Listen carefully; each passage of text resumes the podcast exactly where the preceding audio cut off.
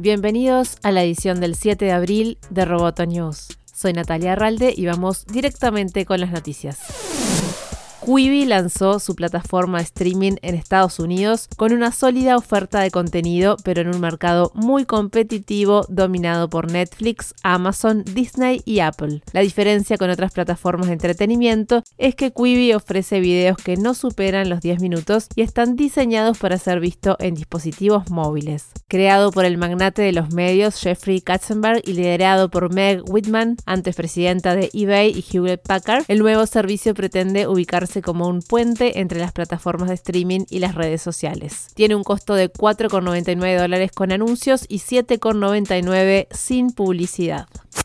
Jason Killer es el nuevo CEO de Warner Media. Killer, de 48 años, pasará a supervisar el lanzamiento de HBO Max, el servicio de streaming de Warner previsto para mayo. Killer fue el fundador de Hulu en 2007 y trabajó allí hasta 2013, que pasó a DreamWorks Animation. Su incorporación a la compañía un mes antes del lanzamiento de HBO Max parece ser una apuesta a posicionar el servicio para su crecimiento una vez en el aire.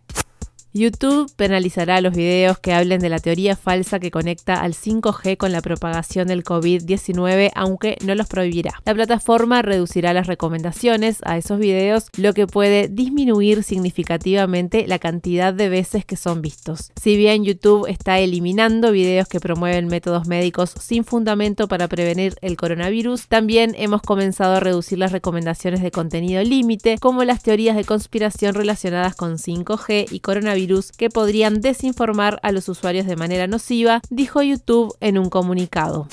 Apple está trabajando para suministrar material médico a los servicios de salud de Estados Unidos y de otros países golpeados por la crisis del coronavirus. El presidente ejecutivo de la compañía, Tim Cook, anunció en un video publicado en su cuenta de Twitter que la empresa producirá semanalmente hasta un millón de protectores faciales. Cook también dijo que Apple ha fabricado 20 millones de mascarillas a través de su cadena de suministro en un esfuerzo por ayudar a los profesionales de la salud de todo el mundo a combatir el brote.